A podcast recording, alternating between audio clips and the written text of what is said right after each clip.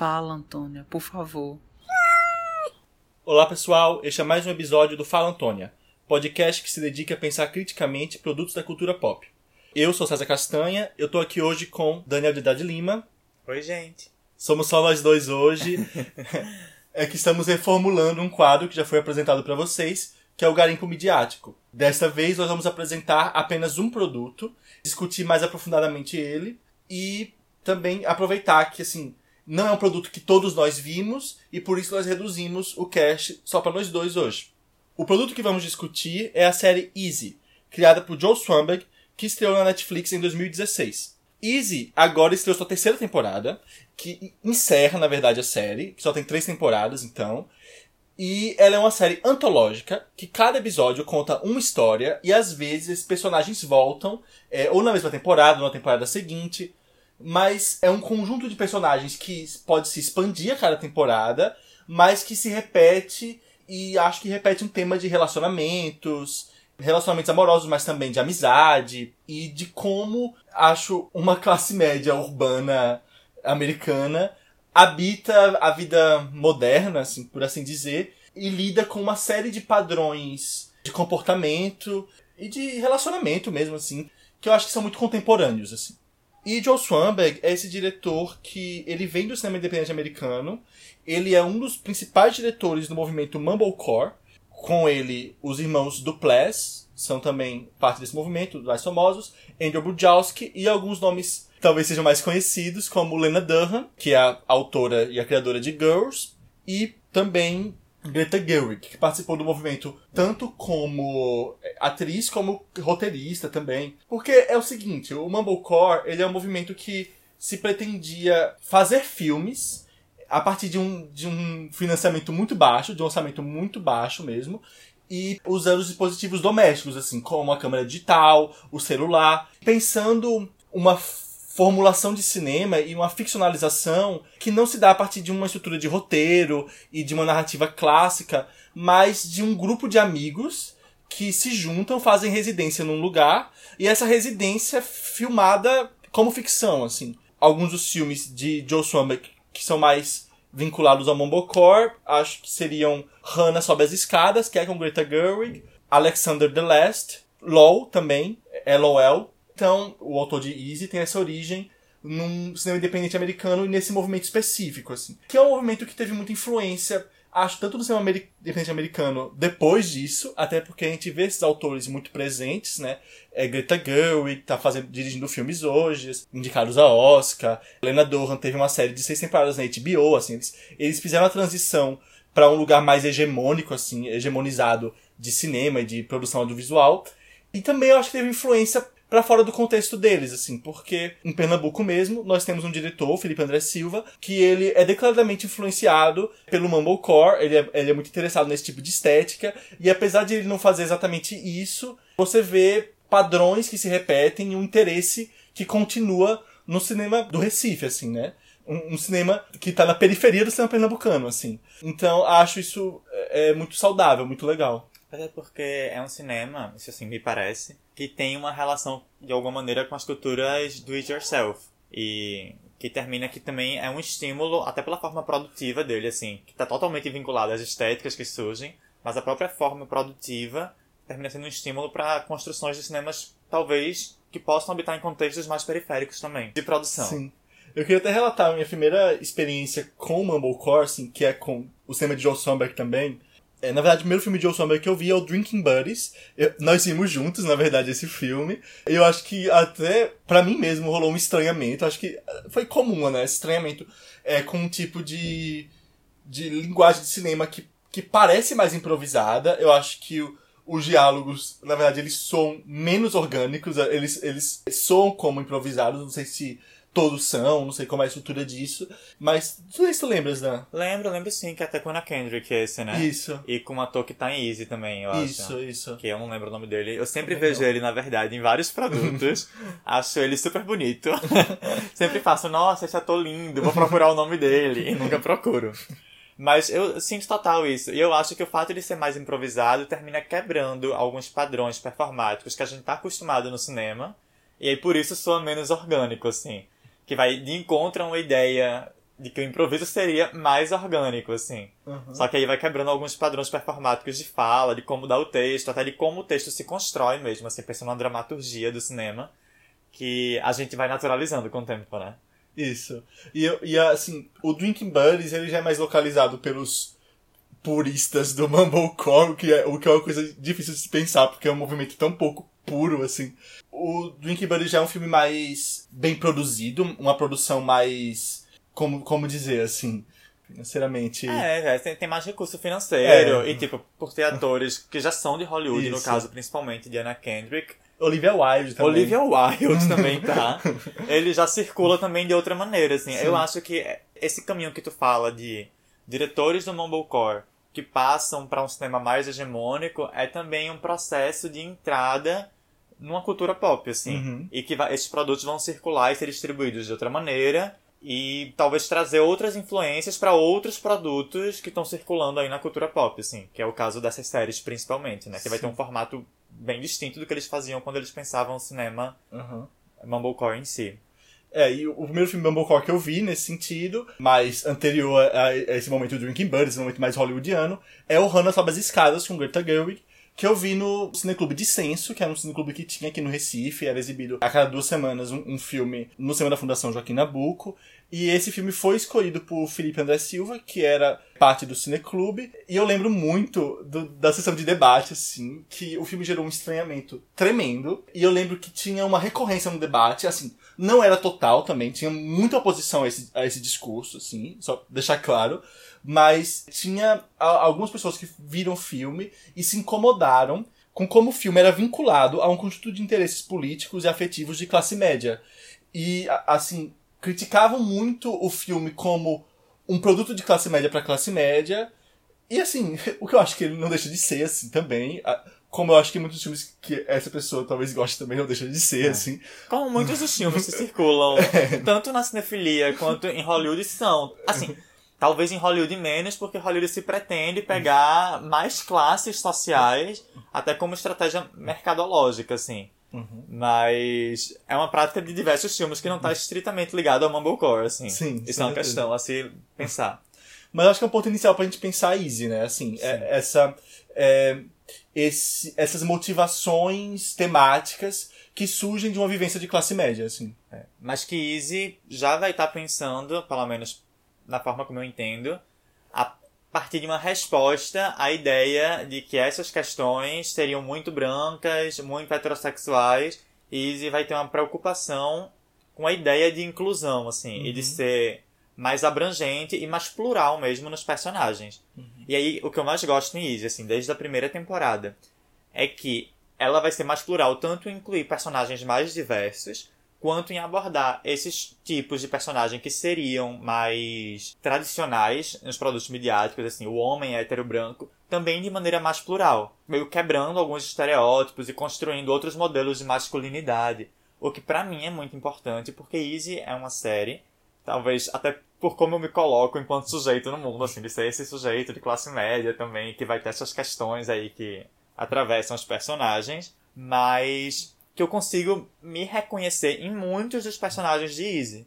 E é muito raro que eu consiga me reconhecer, e eu não falo isso por uma militância afirmativa simplesmente, eu falo realmente como um processo que eu entendo de reconhecimento meu enquanto sujeito. É muito difícil de eu me reconhecer em personagens homens héteros em produtos midiáticos como um todo. Eu acho que faz parte de um consumo queer, pensando que os produtos não são feitos para pessoas queer. Faz parte de um consumo você olhar para personagens femininas, no meu caso, e construir identidades ali. Você subverter algumas coisas que são colocadas. E em Easy eu sinto uma facilidade muito maior de me relacionar com os personagens, inclusive com esses personagens que seriam os personagens que normalmente eu não consigo me relacionar bem. Então é plural nesse sentido também. Uhum. É verdade. É, acho que tem uma. é, eu, tava, eu tava lembrando do que a gente tava discutindo no podcast de Sabrina, assim. De, de ter uma diversidade de contratação de elenco, enfim, de escalação, e, e não discutir, assim, questões de raça que surgem a partir da presença desses personagens em cena, assim. É, E eu acho que Easy discute. que é pensar uma ação afirmativa de raça em questões produtivas, mas não pensar dentro do contexto narrativo do produto midiático. assim. Isso. É, e eu sinto que Easy coloca isso à frente, assim. Sim. É, ele não. é, quando tem, enfim, personagens negras e, e, e personagens LGBT.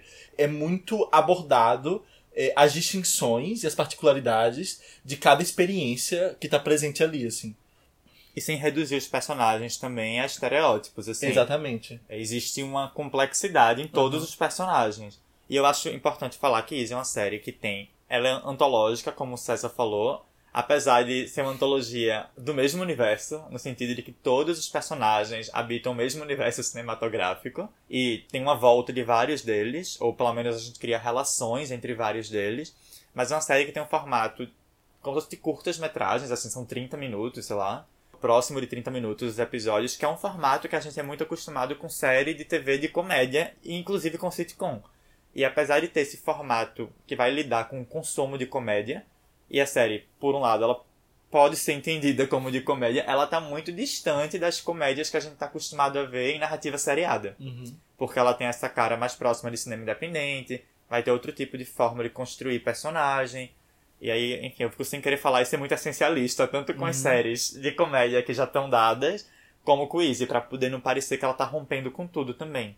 Mas é uma série, vamos dizer assim, pra mim, pelo menos, ela parece ter uma assinatura de autor mesmo, assim, de Joe Swanberg, que aparece com certa força, assim, no sentido de que você consegue perceber articulações entre os episódios e maneiras de se construir que partem de algum tipo de olhar que não é genérico. Tanto pensando em gênero, de cinema de gênero, quanto genérico em relação a. Enfim, ele tem singularidades mesmo. Sim.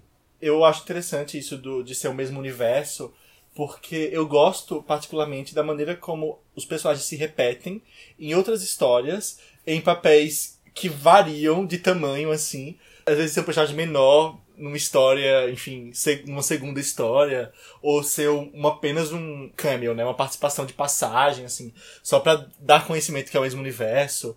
Porque eu sinto, assim, e eu acho que isso é uma construção de de habitar o mundo, assim, habitar a cidade, que é de classe média, de uma, uma coisa muito semelhante a como a gente vive entre, entre amigos, assim, na verdade, né? Assim, de você ter relações que se repetem, en- enfim, de forma que você não esperava, enfim, em, em relações de outros, assim, de ser uma rede de relações afetivas, de amizade, assim, que não tá resolvida num núcleo apenas, assim, que se expande. E que tem em Easy uma construção de cidade, como tu fala, assim, a partir dessa rede, em lugares privados, tanto domésticos quanto restaurantes, bares, Trabalho. trabalho, que vai se construir principalmente em torno disso. Aham.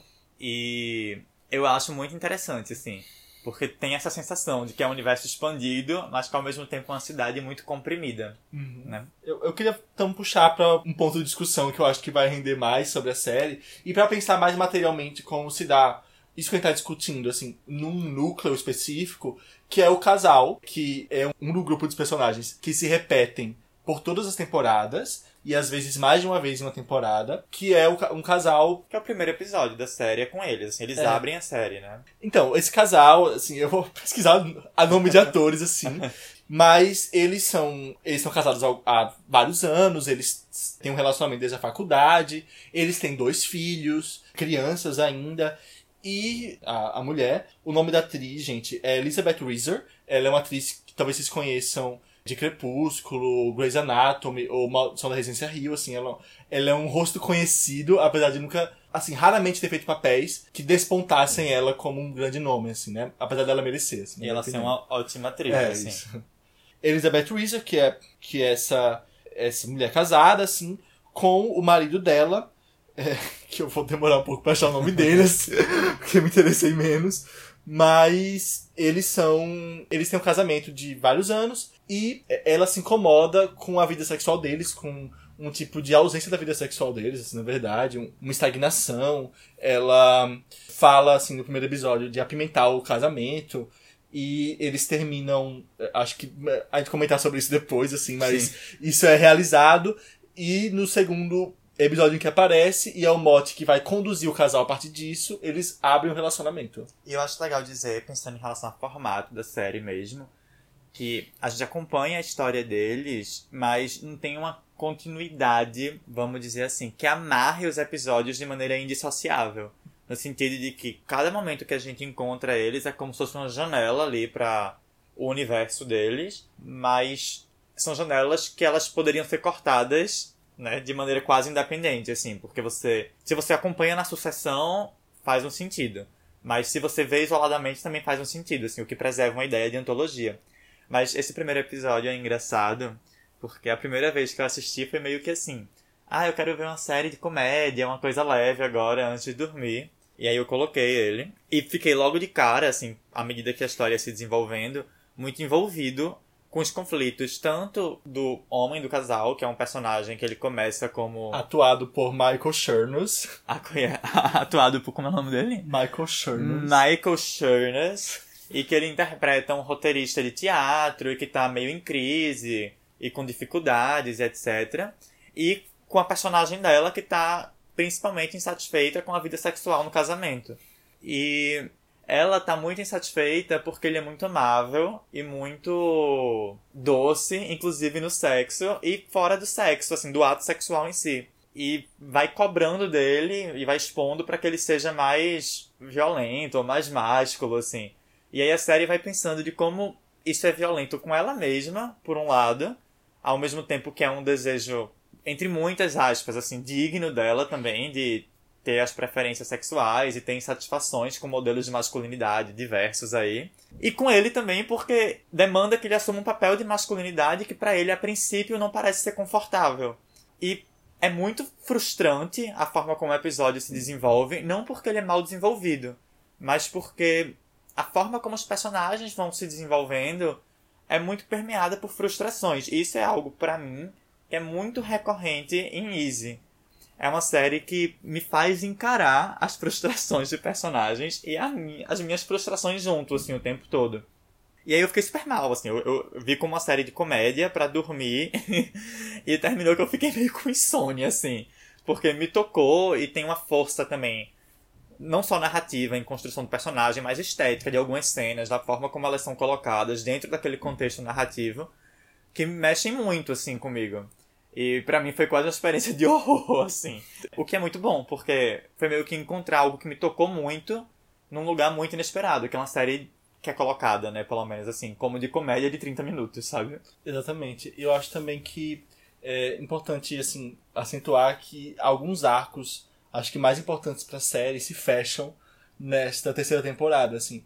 Eu acho que este é o que se fecha de forma mais em, que você vê um desenvolvimento de personagem desde o início da série, assim, do primeiro episódio até o último episódio deles, que é o quinto da terceira temporada, e, e uma conclusão, assim, desses conflitos de relação que eu acho que não é totalmente conclusiva, mas não, também, também não tem que ser, assim. Eu acho que aponta para uma outra série de questionamentos, assim, mas que é, justifica a jornada desses personagens, assim, justifica conflitos que esses personagens viveram.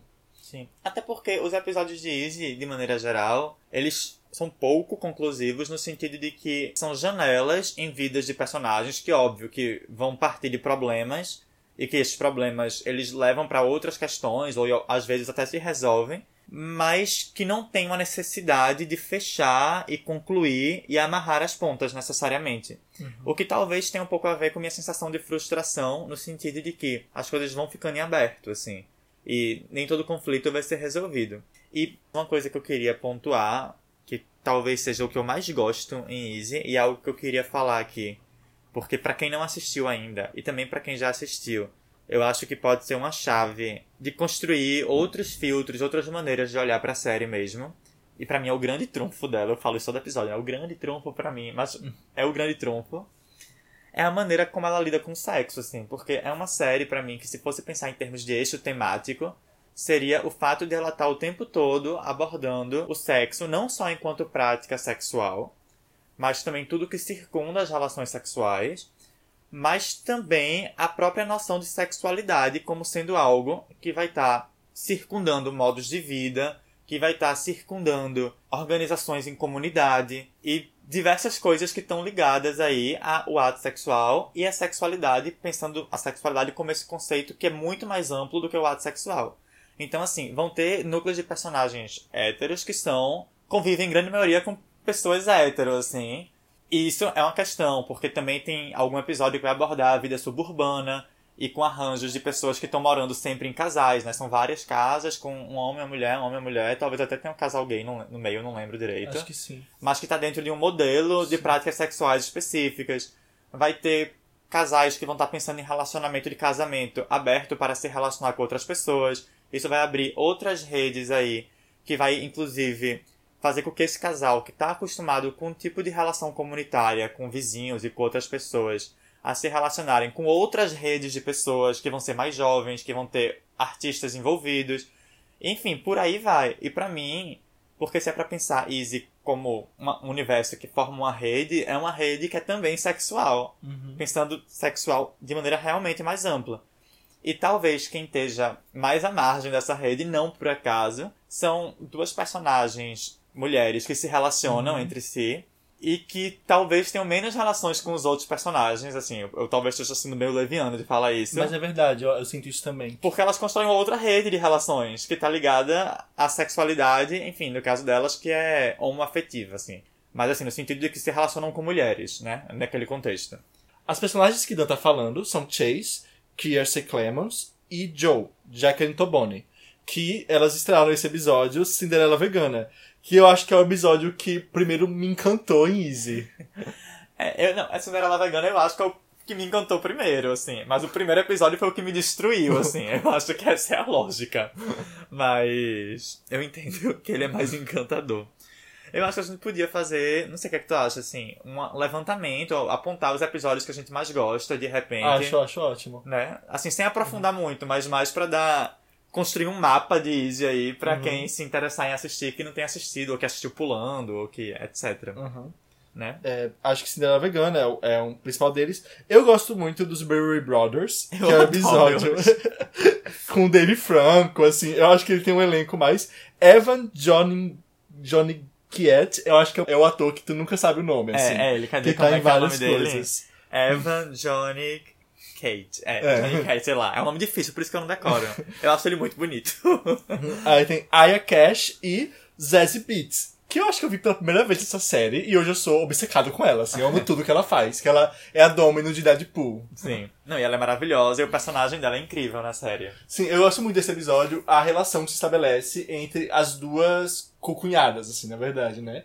Porque é um, é um episódio centrado nesse, na relação desses dois irmãos que querem abrir uma cervejaria e uma.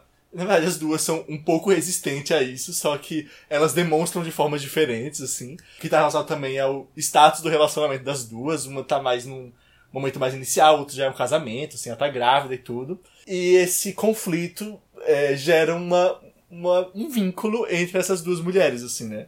De amizade mesmo, de aproximação. Eu acho muito bonito é, o modo como elas se aproximam e a conversa que elas têm, assim, sobre, Sim. sobre a amizade delas, assim. O que eu mais gosto nesse núcleo como um todo, apesar de eu adorar a relação entre os irmãos, é a relação das mulheres com eles, né? Assim, das. Enfim, amantes, amantes no sentido de esposas, namoradas, não sei qual é a definição exata de cada uma com eles, e entre elas, assim, e de como isso vai constituindo uma ideia de família, que apesar de ser muito tradicional, no sentido de serem dois casais héteros, ela é abordada de uma maneira diferenciada na série mesmo, assim. Que pra mim não soa tão tradicional, sabe?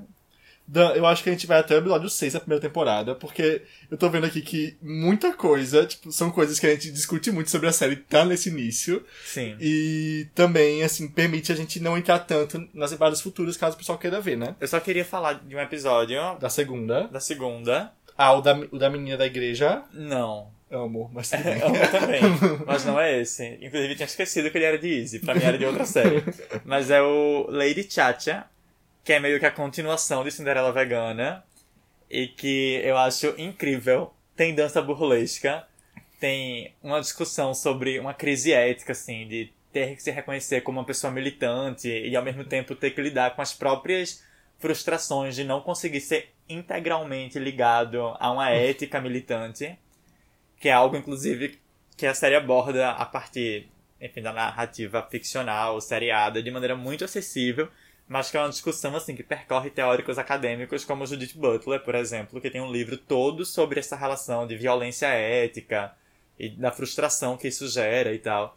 E que a série aborda de maneira muito complexa, mas muito acessível e muito sensível também. Eu acho que esse é o ponto-chave. Outro episódio que eu acho que a gente pode discutir mais aprofundadamente também é Controlada. É o nome original do episódio. É, é um episódio mais pesado, assim. Ai, eu sei qual é, me destruiu. Com Aislinn Derbez. É uma série meio pesada, assim, né? Na verdade. Inclusive, eu tava até falando pra César antes de começar.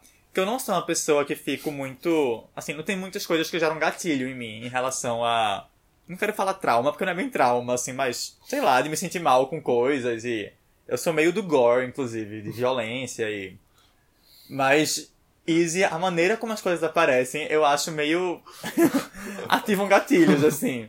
É, não são super pesados também, não. Mas são coisas que me deixam inquieto. E esse é um dos casos, né? é um Esse episódio. é bem um dos casos, assim. É um casal, assim, também, que tá junto há um tempo, e aí ela. Eles, não são brancos, assim, sem É, sim, dizer. é verdade. Eles são. Eu não lembro se o episódio deixa claro, mas é de alguma origem sul-americana. É, sim, é sim. Não é, sul-americana, mas latino-americana, pelo Isso, menos. são. E eles estão recebendo a visita de um. Acho que é o, o irmão do casal, né? O irmão do homem. Por quem fica claro que existe uma construção de atração, assim, pela cunhada dele, assim, né? E a cunhada por ele também. Só que isso não se desenvolve da forma que eu acho que a gente esperava que fosse desenvolver na série, dada como a série se apresenta, assim, né? É, é que eu não quero dar spoiler, assim, mas. Easy tem uma coisa na forma como as relações sexuais, o ato sexual mesmo, é colocado na série, que ora é bom, gostoso, legal. Mas tem muitas horas que você vê o sexo como algo muito frustrante e não é uma frustração assumida. É algo simplesmente que não, não mexe, não, não move. E tem horas que é violento mesmo, assim, não violento no sentido de ser um estupro ou um abuso necessariamente, mas de reconhecer uma violência que perpassa as relações afetivas e que também atravessa o ato sexual, né? Eu acho que muito do- das minhas questões, né, de ficar inquieto com Easy, atravessa esses dois polos, assim. Do sexo frustrante, que não é assumido como frustrante, é quase como se fosse um erro, assim. é- Algumas relações sexuais, e outras por serem violentas, sem serem necessariamente um estupro. Isso. Outro episódio é o Art and Life. Eu acho que Dan tem uma leitura bem legal desse episódio, assim, que é um quadrinista que ele tá se relacionando com uma artista mais jovem, assim, que ele. E, na verdade, ele introduz uma, uma terceira personagem, que é uma amiga dele, que se torna uma personagem recorrente também, assim, na série. Eu amo esse episódio, assim. Eu mato e morro por esse episódio. Eu tô falando isso, mas eu só vi duas vezes e faz alguns anos. Então pode ser que seja horrível. Mas assim, eu amo esse episódio. É, a personagem, que é essa estudante né, de mestrado de artes, que é jovem e tal, ela se relaciona com esse quadrinista. E é um quadrinista que a grande coisa dele é meio que fazer quadrinhos autobiográficos inclusive falando sobre os encontros amorosos dele, e a ex-mulher dele, etc. E aí tem meio que uma discussão sobre até onde seria ético né, essa representação ficcional, ou de alguma forma uma não ficção, por mais que seja literária, dessa- dessas relações. E aí ele se relaciona com essa menina, de repente, e ela é uma artista que trabalha com selfies. É o suporte artístico dela é fazer selfie. E aí ela faz uma selfie com ele depois do sexo, sem ele saber. E aí tem toda uma discussão aí sobre a ética e sobre os limites da representação. E ela tem amigos. E ela é super fã dele, assim, isso é importante de dizer. E ela meio que segue os passos dele ao mesmo tempo. E ele é um homem, assim, que é mais meia idade, mais bronco. Que eu acho que é o personagem, talvez, mais assumidamente machista da série. É. No sentido de que tem um modelo de masculinidade que a série problematiza muito, assim, ele me incomoda muito. E eu acho muito bom como a série desenvolve essa discussão entre os personagens. E de maneira muito irônica ao mesmo tempo, e muito celebratória, e validando muito essas formas que a série faz muito isso, assim, de expressão artística. Do noise, da arte contemporânea, é, de uma arte contemporânea preocupada com estéticas do pop, por exemplo. E a série consegue tanto satirizar essas coisas, quanto também legitimar. O que eu acho maravilhoso, porque eu atuo nessa, nessa arte contemporânea. Eu me identifico muito, assim, na forma como esses personagens aparecem. É, esse é um favorito meu, assim. Acho que menos pelo que acontece nele e mais pelo é, pela personagem que ele introduz, que é uma das minhas personagens favoritas de Easy. É, o episódio é Utopia, é um casal, é Orlando Bloom, tá nesse episódio. que tão Tom, gostoso. sim. E Malin Ackerman como Lucy, esposa dele. Que eu adoro ela também. Ela fez o Watchmen. Sim. E é, ela tá totalmente diferente em Watchmen. E é reconhecível, mas eu acho ela uma atriz maravilhosa e que faz pouca coisa, não sei porquê. Sim. E é onde é introduzido um grande ator dessa rede de Easy, dessa rede sexual, que é o Tinder, assim, na verdade. que é literalmente uma rede, inclusive, É. uma rede social digital. É, então esse, esse casal tá no Tinder, assim, e eles estão procurando uma parceira, é, mulher, né, para um sexo a três, né, homenagem. E eles terminam escolhendo N, que é a personagem de Kate Mikushi, que é essa personagem que eu adoro, que na verdade ela trabalha com entretenimento em tipo grupo de apoio a tipo mãe e bebê. Ela trabalha com crianças, na verdade, né? Ela é babá, mas também professora assim, piano e enfim, ela, ela é, trabalha com o ensino infantil de forma mais ampla e ele- ela, por uma pessoa que eles confiam mais, que eles acham mais legal, é que eles chamam pra, pra essa relação, assim. O que eu gosto desse episódio é que constrói muito como sendo sobre o casal, mas fecha muito na personagem de Anne, assim, né? Tipo, em como ela se sente E sendo ela parte. se torna recorrente. É ela que está na recorrente, o casal meio que desaparece. Acho que é isso, Dan. Acho que É. abordamos bem a série. Eu acho que, assim, esse episódio funciona tanto como uma recomendação da série pra quem não assistiu, como também uma pequena, mini, mini, mini, mini cama redonda, discussão sobre a série pra quem já assistiu. Uhum. Eu queria só, assim, fechar com uma coisa sobre Joe Swanberg, que eu acho uma pessoa, assim, muito legal também, pra fora do, do, da assinatura dele. Eu recomendo quem gosta de Easy, quem viu e gostou, a procurar outras coisas dele procurar também palestras dele, assim, porque eu acho que não é apenas à toa que o, o Mambocó e os filmes dele influenciam a periferia do cinema, assim, né? Tipo, o, ao redor do mundo, assim, um cinema mundial. assim. E eu acho que um cinema de pessoas jovens que estão começando a produzir cinema agora, que são cinéfilos também, assim. Porque ele se constrói também a partir de uma insistência no cinema, assim, que eu acho muito legal. Eu gosto muito de uma fala dele, uma das palestras que ele dá sobre cinema independente, sobre fazer cinema sem dinheiro, que é, assim, ele falou, uma das ideias de você começar com cinema é de que você vai fazer um grande primeiro filme e que isso vai ser um grande sucesso e você vai despontar a partir daí. E assim, ele fala, você pode até operar dessa forma. Ele fala meio jocosamente, pode até funcionar. Mas outra opção é você fazer tantos filmes seguidos, tantas besteiras, o que eu acho que se assemelha à ideia do mumble, mumble de é, falar besteira, né? De é, balbuciar. assim, ao É, mesmo tempo também. Isso. Fazer tanta besteira seguida que em algum momento vai ter que aceitar que essa é a sua profissão, que isso é o que você faz. Assim. Sim. Que é como muitos de nós lidamos com nossas práticas, tanto artísticas como profissionais. Principalmente nesse momento, assim, né? E é isso. Enfim. Então é isso, pessoal. Eu agradeço vocês terem ouvido a gente hoje. É um episódio, acho, diferente, é o mais atípico do que a gente fez até agora. Mas estamos testando nossos formatos também. Inclusive, se vocês tiverem sugestões de novos formatos, é super bem-vindo. Assim, queremos ouvir vocês também. Então, até semana que vem. Um beijo. Fala, Antônia, por favor.